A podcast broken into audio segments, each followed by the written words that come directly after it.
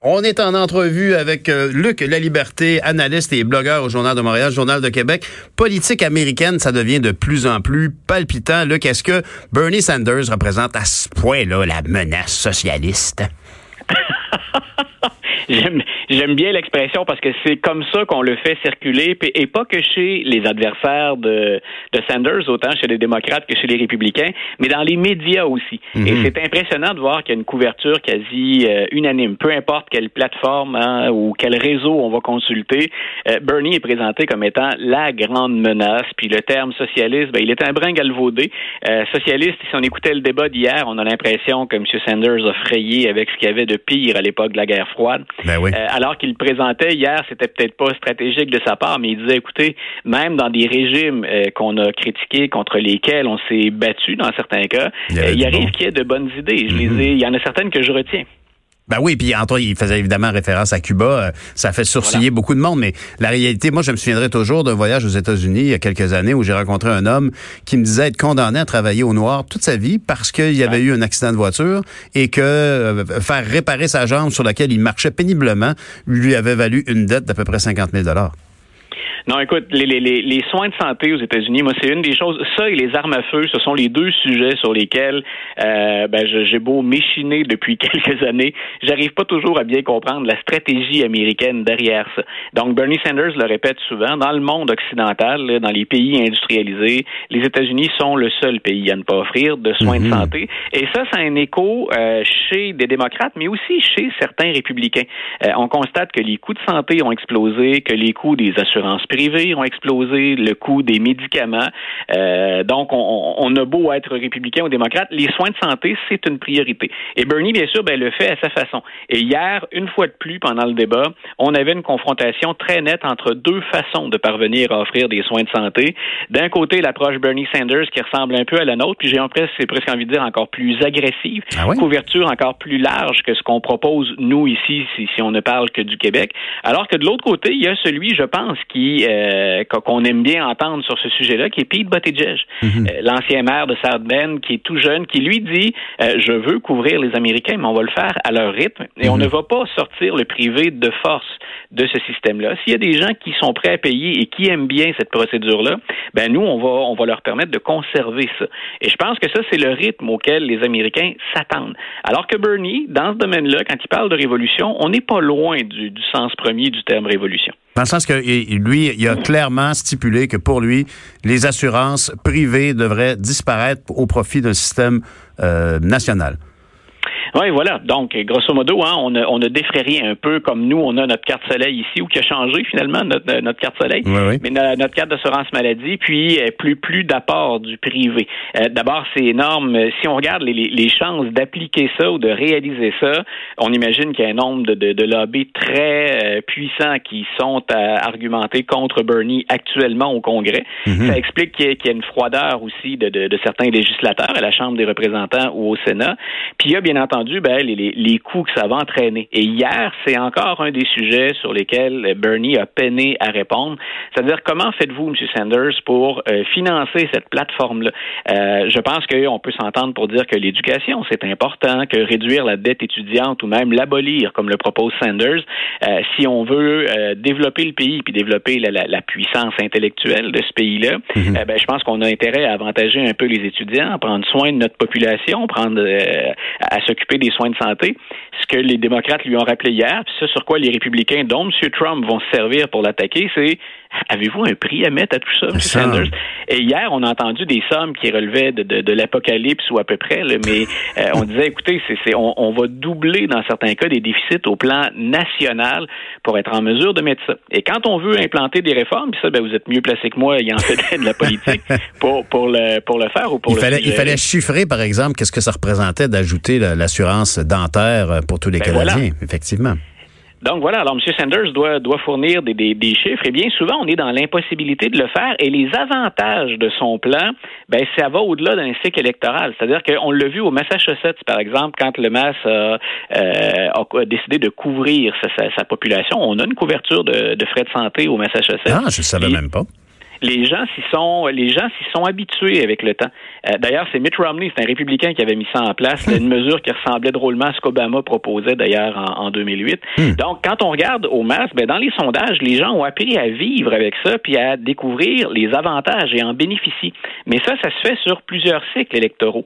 Quand on regarde la campagne 2020 puis qu'on voit que Donald Trump est déjà prêt puis que son équipe est euh, plus fortunée puis plus expérimentée qu'en 2016, ben on veut vendre quelque chose à court terme. Si vous vendez dans deux ou trois cycles électoraux, ben là pour Bernie, ça devient très difficile de, de faire valoir les mérites de ces réformes ou de ce que moi j'appelle parfois sa révolution. Mais comme il arrive vraiment du champ gauche, on peut on peut le reconnaître. Est-ce que c'est possible qu'il ait Oui, tout à fait. Est-ce que est-ce que c'est possible que lui et son équipe de campagne se disent là pour le moment, il faut faire triper les démocrates. Il faut les enthousiasmer. Il faut leur donner le goût de venir travailler dans la prochaine campagne électorale. Et on verra plus tard, on ira chercher l'expertise des calculs. Est-ce que ça se peut que ce soit délibérément mis de côté pour le moment et qu'on se concentre uniquement sur le charisme et le fantasme, l'idée de, de, de, candidat aussi différent, aussi à l'extrême de Donald Trump, qu'on repousse le calcul rationnel à plus tard?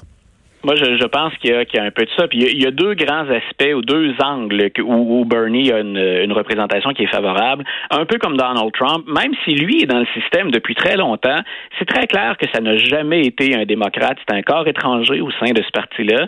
Puis c'est quelqu'un qui s'est régulièrement opposé à l'establishment de son parti, mais à l'establishment à mm-hmm. Washington. Mm-hmm. Il a toujours été un brin marginal pour ça. Donc, un peu comme on a dans certains cas confiance en Trump en disant lui ne se fera pas acheter ou en tout cas il a les mains libres contrairement à bien d'autres, euh, on, attribue ça aussi ou on, on, accole cette étiquette à Bernie Sanders. Euh, de l'autre côté, donc je disais, ben, il, y a, il y a cette étiquette-là hein, de, de, de, de, candidat hors mm-hmm. norme. Et si on observait euh, depuis le début le comportement des foules qui suivent M. Sanders, ben, je défie n'importe qui de me trouver une foule aussi partisane mais aussi enthousiaste que hein. la foule qui suit Bernie Sanders. C'est le seul à déclencher des passions. Joe Biden, par exemple, qui est un peu à la traîne puis qui joue énormément samedi et mardi prochain, euh, on a des, des ambiances de salon mortuaire bien souvent quand il hmm. s'exprime. Puis lui-même parvient pas à avoir l'air enthousiaste. Euh, Pete Buttigieg, on le sait, ben, il est tout en retenue, il est calme, peut-être trop. Hein. Il veut jouer un peu la carte Barack Obama en disant moi je suis plus nuancé et, en contrôle. Et, il se prépare potentiellement aussi pour le prochain tour aussi. Il y a, tout le temps ben voilà. Moi je pense qu'il y a de bonnes chances que M. Buttigieg s'esquive après après samedi, après mhm. mardi prochain. Ah les, les, ben, les, sondages le mettent pas euh, en avance dans aucun des 15 États à voter, si on inclut les deux journées, samedi et mardi prochain. Mhm. Donc, on se dit, ben, M. Buttigieg peut s'accrocher à quoi ensuite s'il n'en profite pas pour aller chercher un peu de délégués et surtout augmenter sa popularité euh, ou, son sex appeal auprès de la communauté noire ou des mhm. minorités. M. Buttigieg, il est, C'est son, flanc, c'est son flanc faible, hein, je pense, à la communauté noire. Ah, vraiment. Et par, par contre, juste ce qui, ce, qui, ce qui fait contrepoids à ça, puis hier soir, il a été très bon là-dedans, c'est qu'il euh, offre vraiment une position centriste euh, intéressante, puis une position, il, il s'exprime comme les Américains aimeraient que le meneur de la course chez les démocrates s'exprime. Il a les bons mots. Maintenant, ce sont les appuis qui lui manquent. Mais considérant d'où il partait, South Bend, Indiana, mhm. est-ce qu'on pouvait espérer dans un cycle électoral aussi court que ça, sans historique de vote pour appuyer la, la communauté noire? C'était très difficile pour lui de s'imposer à ce moment-là. C'est ça, c'est comme un, euh, candidat euh, qui arrive euh, out of the blue complètement, on ne le voyait pas arriver, et, soudainement, il est un des candidats quand même les plus prometteurs et les plus porteurs pour le futur du Parti démocrate aux États-Unis. Mais ça me mène à, te poser une question.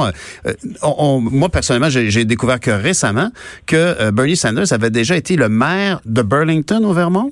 Oui. Et, est-ce que l'enthousiasme que on voit autour de lui est lié, entre autres, à, cette, à ce, règne-là qu'il a eu sur la ville de Burlington? Est-ce que est-ce que c'est une ville universitaire d'ailleurs?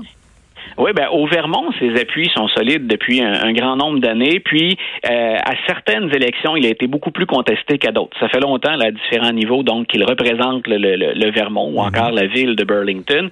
Euh, mais c'est en ce sens-là où on peut dire, ben il est quelque part honnête et sincère depuis le départ. C'est que le Bernie qu'on voit en 2020, si on recule, puis lui-même le fait parfois dans les débats, ah oui? je suis je suis pas sûr que ça le sert toujours très bien, mais parce que ça fait ressortir son, son, âge, et son expérience. Mais il dit, écoutez, il y a 30 ans ou il y a 40 ans, moi je je faisais déjà ça ou je disais déjà ça. Mm-hmm. Donc, c'est une de ses forces, c'est-à-dire qu'il est cohérent. Euh, Joe Biden, par exemple, a un parcours beaucoup plus sinueux, puis il a à défendre certains votes ou certaines positions qui, hors contexte, sont aujourd'hui controversées. Bernie, on a comme un fil conducteur et les gens du Vermont lui font confiance. Ce qui est étonnant, c'est qu'avec ce projet-là, puis en étant issu d'un État relativement petit, au plan démographique, on se le cachera pas. Et assez euh, Vermont, c'est pas. Pardon? Assez progressiste quand même. Oui, ben voilà. Alors, c'est ce qui est impressionnant, c'est qu'après toutes ces années, à son âge, puis considérant le coin de pays d'où il provient, qu'il soit vu comme l'élément de changement, l'élément de confiance pour porter un changement, moi, c'est quelque chose qui m'étonne encore. Mais dans, dans les défis que, auxquels font face les, les, les, hommes et les femmes politiques, euh, dans surtout dans un grand pays euh, aussi important sur la scène mondiale que les États-Unis, euh, on les voit soudainement là s'inquiéter un peu euh, de l'arrivée du, du Covid-19 et, et, ça commence à monter. Est-ce que quand on arrive devant un enjeu de catastrophe, ou ben j'aime pas ça dire ça, je veux pas ameuter les gens, mais quand on, a quand même un enjeu important comme celui-là, est-ce que ça serait possible qu'il y ait une valeur refuge que les, les électeurs même les démocrates qui choisiront leurs représentants vont opter pour quelque chose de plus rassurant que, que, que M. Sanders?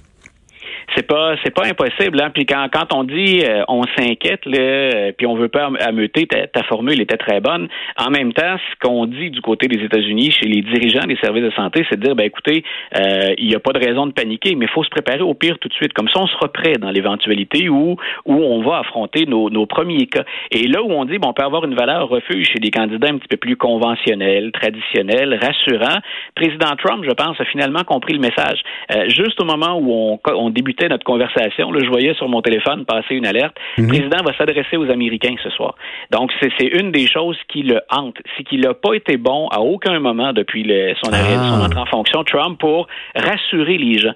Dans les cas de, de, de, meurtre, par exemple, ou dans les mhm. cas d'incidents avec des armes à feu, on se rappellera, par exemple, quand on voyait les ouragans approcher de la côte de la Floride, on se rappelle encore de la scène totalement loufoque, où avec un crayon Sharpie, il avait lui-même déplacé le, le, la, la direction de l'ouragan pour éviter le pire, pour que ça corresponde à ce qu'il avait dit. Pensée magique. Ben voilà, il a été terriblement maladroit de ce côté-là. On peut lui trouver d'autres qualités, d'autres forces, mais pas celle-là.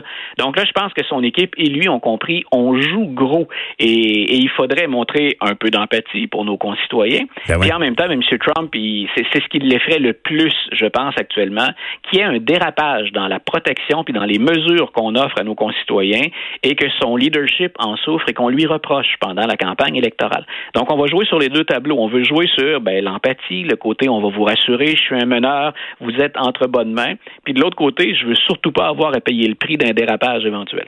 Exact. Ben, Luc, euh, je m'en voudrais de ne pas euh, terminer euh, notre échange sur une. Tu, tu, voulais nous faire part de la disparition d'une grande pionnière dans la communauté noire et dans la communauté aérospatiale. Catherine Johnson, 101 ans, qui avait reçu en 2015 la, la, médaille de la liberté et bien sûr, symboliquement, c'est une noire, Catherine Johnson. La médaille lui avait été décernée par Barack Obama, le premier mhm. président noir de l'histoire. C'est un peu la, la, revanche de l'histoire pour la communauté afro-américaine. Je pense qu'avec raison, dans les années 50, 60, on a rendu hommage aux premiers astronautes, euh, à John Glenn, à Neil Armstrong, euh, donc à, tous ceux qu'on a présentés comme des héros. Mhm. Mais on avait effectivement placé dans l'ombre des des, armées de mathématiciennes noires qui effectuaient des calculs particulièrement sophistiqués. Puis Catherine Johnson, c'est une de celles qui s'est démarquée. Et l'anecdote sur laquelle je voulais te, laisser, c'est que euh, ceux qui ont vu le film Les figures de l'ombre, par exemple, se souviennent de cette scène-là. John Glenn est sur le bord de monter à bord littéralement d'un missile et avant de s'envoler, ben, il dit attendez, euh, c'est les ordinateurs, c'est IBM qui fait son entrée à l'époque. Mhm. On dit moi les calculs, je veux qu'ils soient vérifiés à la main par Catherine Johnson. Et si Catherine Johnson me dit que ça marche, c'est it's a go, j'y vais. Donc c'est dire l'importance quand même qu'elle a eue là, quand, quand on connaît l'histoire de de, de, John Glenn puis de, de, ses successeurs. On en a on a tellement parlé de ces premiers hommes sur la lune. Ben voilà. Quand il y avait des grandes femmes derrière comme ça, c'est très important. C'est d'ailleurs un, un, un, film à, à, vraiment à redécouvrir si à, aller regarder tout de suite parce que ça permet de mettre tout le contexte de, dans l'incroyable exploit, euh, exploit qu'a fait Madame Johnson euh, alors que effectivement on a que vénéré euh, les hommes dans cette histoire euh, autour des premiers pas sur la Lune. Eh c'est, euh, merci beaucoup, Luc, pour ton analyse. On se reparle bientôt. Vous êtes à Politiquement Incorrect.